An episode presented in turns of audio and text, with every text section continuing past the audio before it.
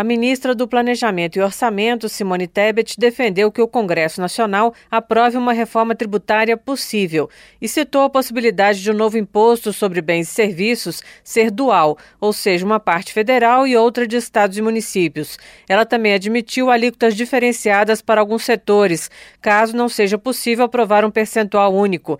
Tebet diz que a questão da autonomia de estados e municípios é importante e precisa ser cuidada. Olhem com cuidado a questão questão dos estados federados e muito cuidado com a tentativa de trazer um imposto único é, no momento em que a gente ainda não resolveu os conflitos federativos. Se vai ser IVA único ou dual, repito, o que aprovar, o, o Brasil vai agradecer. A reforma tributária pretende unificar cinco tributos: IPI, PIS, COFINS, o ICMS estadual e o ISS municipal, no novo imposto sobre bens e serviços. Simone Tebet afirmou que a reforma tributária é a verdadeira bala de prata do governo na área econômica, ou seja, teria um nível de importância maior que o novo arcabouço fiscal. A ministra disse que no passado votou a favor de vários benefícios fiscais que pareciam ter uma lógica positiva, mas que agora acredita que isso deve ser bastante reduzido. Segundo Tebet, estados e municípios têm menos motivos hoje para ter resistências à reforma,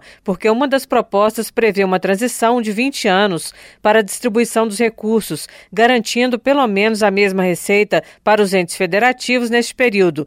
Isso porque a ideia é mudar a arrecadação da origem dos produtos para o destino, o local de consumo. Também deve ser criado um fundo para a correção de desequilíbrios regionais. Os deputados Tabata Amaral, do PSB de São Paulo, e Clodoaldo Magalhães, do PV de Pernambuco, questionaram a ministra sobre como a reforma tributária poderá incentivar a economia verde. Segundo Clodoaldo, todos os países estão agindo nesse sentido e é preciso trabalhar com o período de transição da reforma na metade desse tempo a gente já vai ter aí que está exportando praticamente tudo verde. Então o mundo inteiro está criando fundos e investindo muito, inclusive tem muito dinheiro europeu e americano querendo entrar no Brasil, precisa dessa estruturação legal, não vai ser custo para o país.